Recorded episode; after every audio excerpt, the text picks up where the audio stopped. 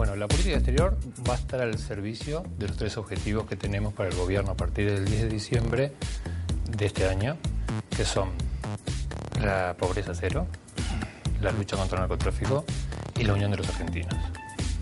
Esto lo vamos a trabajar en sintonía con la agenda que nos presenta el mundo hoy. La agenda que nos presenta el mundo hoy, que creemos que estos tres objetivos se pueden insertar, son los Objetivos de Desarrollo Sostenible que se acaban de aprobar en la Asamblea General de Naciones Unidas y también el mensaje del Papa Francisco vinculado a la cultura del encuentro. Bueno, Sergio Massa nos ha planteado al equipo que tenemos que tener como objetivos dos. Uno, que la Argentina vuelva a ser un país previsible y un país respetado en el concierto internacional. En función todo eso de qué? De lograr una cosa que a veces se confunde con eh, una cáscara vacía de contenidos, pero que es el interés nacional. ¿Qué es el interés nacional? Para nosotros la defensa del interés nacional, que es central para el desarrollo de la política exterior y a la cual se tiene que subordinar, su consecución tiene que ser el objetivo de la política exterior, es la ampliación incesante de la esfera de bienestar de nuestros conciudadanos. Que todo el pueblo tenga conciencia de que América Latina tiene que estar unida. Yo trabajo en el tema de Malvinas, Argentina no tendría ninguna posibilidad de recuperar las islas si fuera una causa solamente nacional, si fuera solamente la Argentina la que lo está pidiendo. Claramente el apoyo del Mercosur, el apoyo de la UNASUR, de la CELAC, el apoyo de todas las naciones de la región nos permite enfrentar al Reino Unido en el pedido de diálogo como una sola voz. Y eso es lo importante.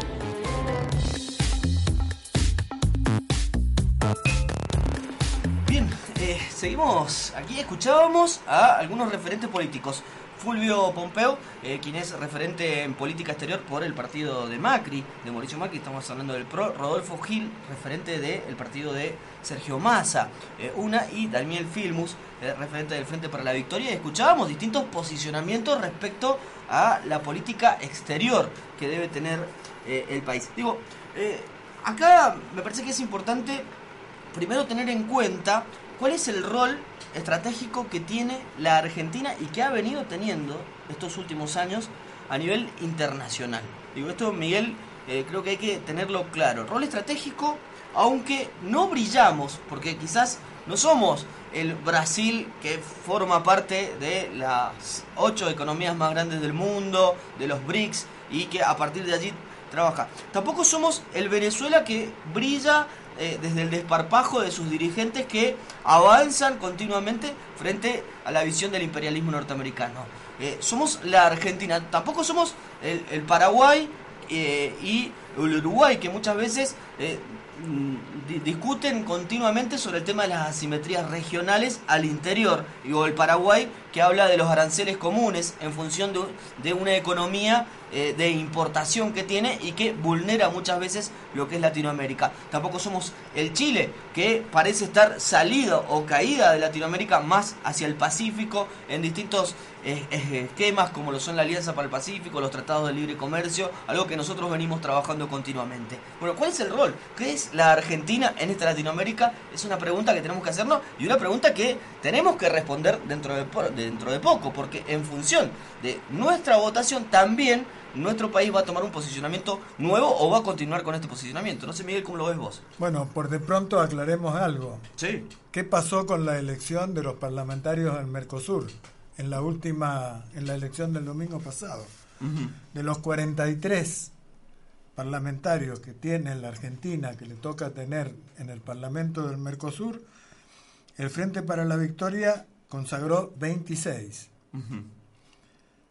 el, la alianza Cambiemos, 11.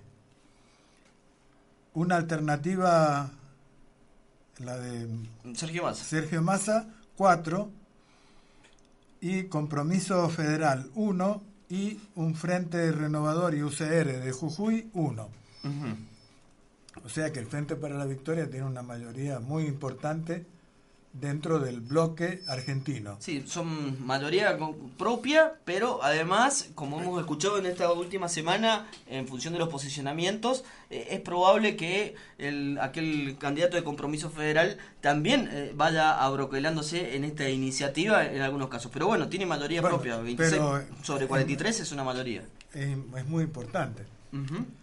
Eh, bueno, esto le da un peso sustancial dentro de lo que va a ser el Parlamento, que todavía tiene como cuatro o cinco años más para llegar a que haya una elección simultánea, directa, de todos los parlamentarios en los cinco países que hoy conforman el Mercosur, más Bolivia, que seguramente se va a integrar en, el año que viene. Fíjate qué importante este detalle porque muchos quisieron confundir. No significa que no van a trabajar hasta dentro de cinco años, porque los parlamentarios del Mercosur siguen, actualmente están en funciones, parlamentarios del Mercosur, van a cambiar los nuestros, los, los representantes de nuestro país van a cambiar.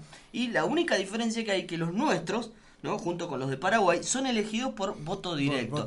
Los de los otros países son elegidos de forma indirecta por las legislaturas de cada país, por los congresos. Esto es lo único que tenemos de diferente con aquellos que son representantes de Brasil, aquellos que son representantes de Venezuela o de los otros lo importante, el Parlamento está funcionando, tiene su sede en Montevideo. Por supuesto, no es no tiene una actividad así muy eh, muy continua no se reúnen todas las semanas, pero por lo menos una vez por mes funciona, se reúnen. Y además funcionan también online, digamos. Eso también es una de las normas.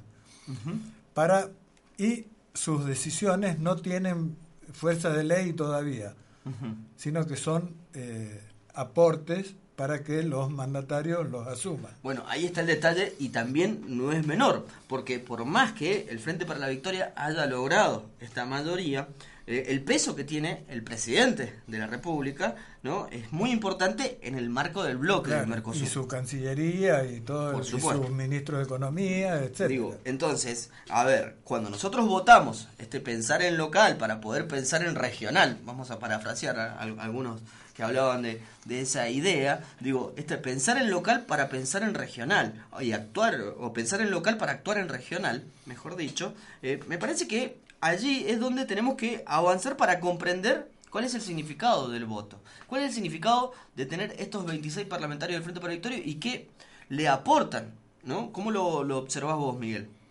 Bueno, es muy importante por el peso que tiene y porque además el Frente para la Victoria tiene una incluso y su candidato a presidente, eh, Daniel Scioli, han tenido una conducta muy abierta respecto del, del proceso de integración.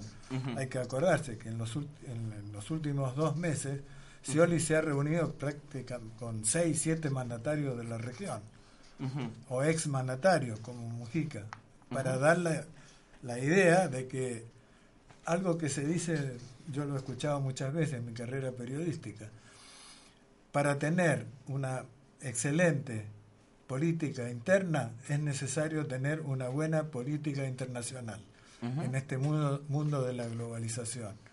Es muy Entonces cada uno, y se ven las diferencias, por ejemplo, entre Scioli, con este, este ejemplo y además continuar la política que ha tenido en la Argentina, y lo, la, la posición que tiene su contrincante, Macri.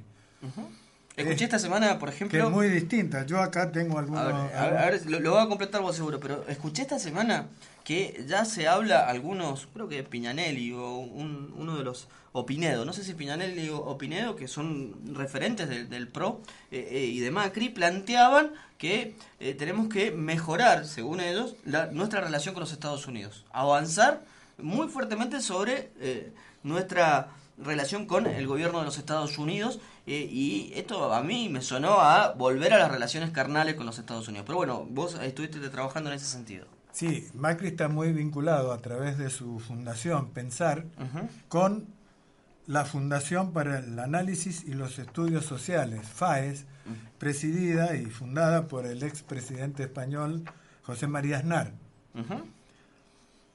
Y justamente en el año, en abril del 2013, tuvieron el primer foro de FAES para América Latina, el primer foro de la Fundación para América Latina, donde Macri fue el que inauguró y al que asistieron Luis Alberto Lacalle, expresidente de Uruguay, Jorge Quiroga, de Bolivia. Jorge Tuto Quiroga, digo. Exactamente. Eh, Álvaro Vargallosa, entre otros, ¿no? Que, son todos de una misma línea, digamos, de pensamiento neoliberal. Y asistieron a ese coloquio representantes de 15 países. Y una de las, uno de los pronunciamientos, ¿cuál fue? Se han planteado cuestiones como la necesidad de forjar instituciones y partidos políticos fuertes y el importante papel que juegan las ideas de la construcción de una alternativa a la izquierda y al populismo. Es documento oficial de ese foro. Y se ha denunciado la apropiación de instituciones y los procedimientos democráticos en beneficio de proyectos de poder personal. Como si estos fueran monjas claretianas, no sé, que no tienen interés poder, en poder personal. Bueno, y una, una de las cosas que plantea, que se planteó en ese foro fue eh, profundizar la oportunidad de una nueva relación triangular entre América Latina, Estados Unidos y Europa. Y yo me pregunto, ¿dónde está el cambio hoy? No, no, eso creo que Porque es reeditarlo. Hemos vivido siempre en relación triangular, justamente estamos tratando de salir de eso, de esa relación triangular donde América Latina frente a Estados Unidos y Europa juega de, de, invitado, eh, no sé. A ver, donde los que mandan son los otros. Desde hace tres años nosotros venimos trabajando en esta idea y te acordás, allá por el, primer año trabajábamos esta idea de cómo, bueno, ubicar los, polos eh, dicotómicos y hablábamos de ese tema y decíamos, bueno, está el iberoamericanismo, ¿no? Encarnado eh, por eh, España, obviamente, y, y Portugal con fuerte visión pro-europea, el panamericanismo desde allá, desde los años 50, encarnado por el gobierno de los Estados Unidos y el latinoamericanismo. Y nosotros nos parábamos en ese latinoamericanismo para intentar dar un paso hacia adelante. El latinoamericanismo nunca se había desarrollado tanto como en los últimos años y la Argentina y los países latinoamericanos fueron los propulsores de esto, desde el Alcarajo eh, y, más aún. Bueno, hablando del Alcarajo, que el viernes que viene se cumplen 10 años del rechazo del ALCA, Justamente en ese foro, en una pregunta que le hicieron a Macri sobre el ALCA,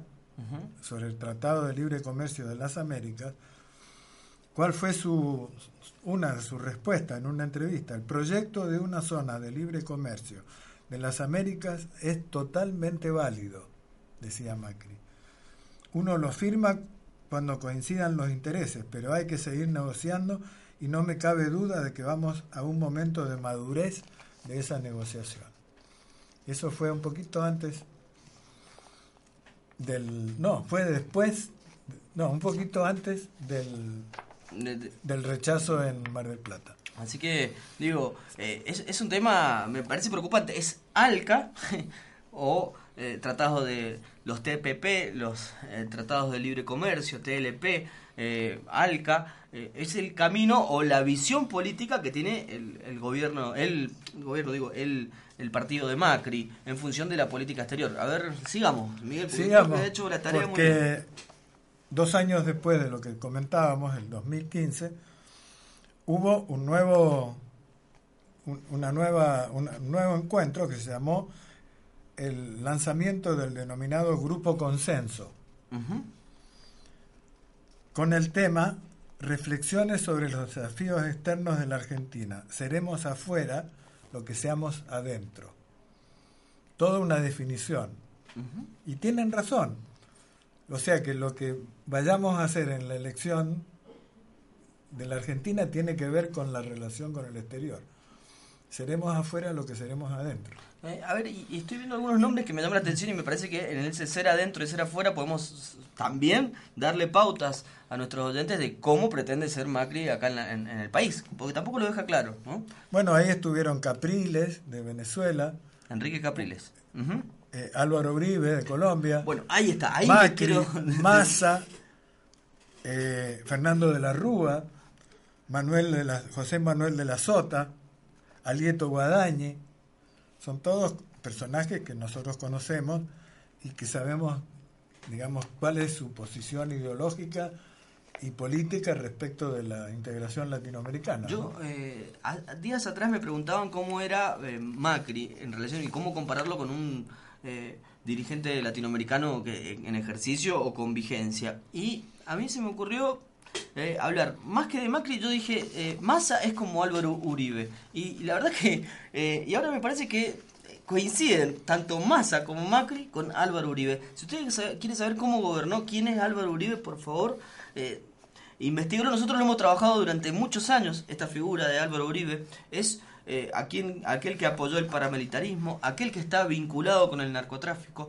Es Álvaro Uribe, eh, aquel que está vinculado con eh, la guerra, está vinculado con el horror y la terrible guerra que inclusive hoy continúa, se, eh, continúa asusando en su propio país, Colombia, cuando el presidente Juan Manuel Santos intenta dar un cambio. Vamos a estar hablando de eso enseguida también eh, respecto a ese tema. Pero bueno, sí, y otro, eh, otro tema respecto de este, del, consenso. grupo consenso, que se parece mucho al consenso de Washington del año 90.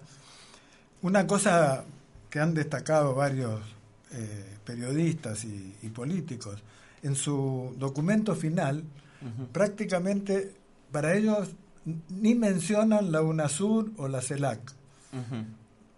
Para ellos parece que no existiera eso, ese, todo este proceso que ha vivido América, América Latina. Tampoco hablan de los BRICS, de los países emergentes como Brasil, Rusia, China, India y Sudáfrica. O sea, es como que de alguna manera todo eso que pasa no es importante para nuestra región, para este grupo consenso. Que lo importante es seguir todos ellos juntos, pero este, negando todo lo demás que existe en, el, en el concierto mundial.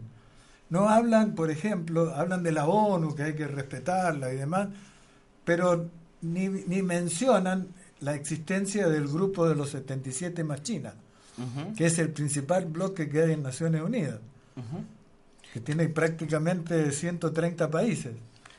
Entonces, ahí vemos cuál es realmente la posición, la ideología y, cuál sería su accionar eh, en relación con la integración latinoamericana. ¿sí? Eh, la, frase que, dijiste, seré adentro como seré afuera. No, la, la, el lema. El lema, ¿no? Que me parece que es interesante. Seremos afuera lo que seamos adentro. Seremos afuera lo que seamos adentro. Bueno, habría que es, es, una confesión. Habría que preguntar, ¿cómo está México? Digo, ¿cómo, ¿cómo está México? ¿Qué relación tiene México con el resto de Latinoamérica? ¿no? Y cómo ha ido aislándose eh, históricamente.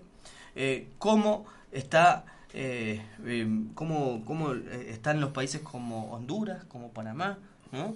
muchas veces cercanos eh, cómo está Perú, ¿no? Eh, y, cómo nos duele que Perú esté así, las dificultades que está teniendo Chile para salir de estos viejos modelos y las contradicciones que presenta eh, a su interior el Estado chileno.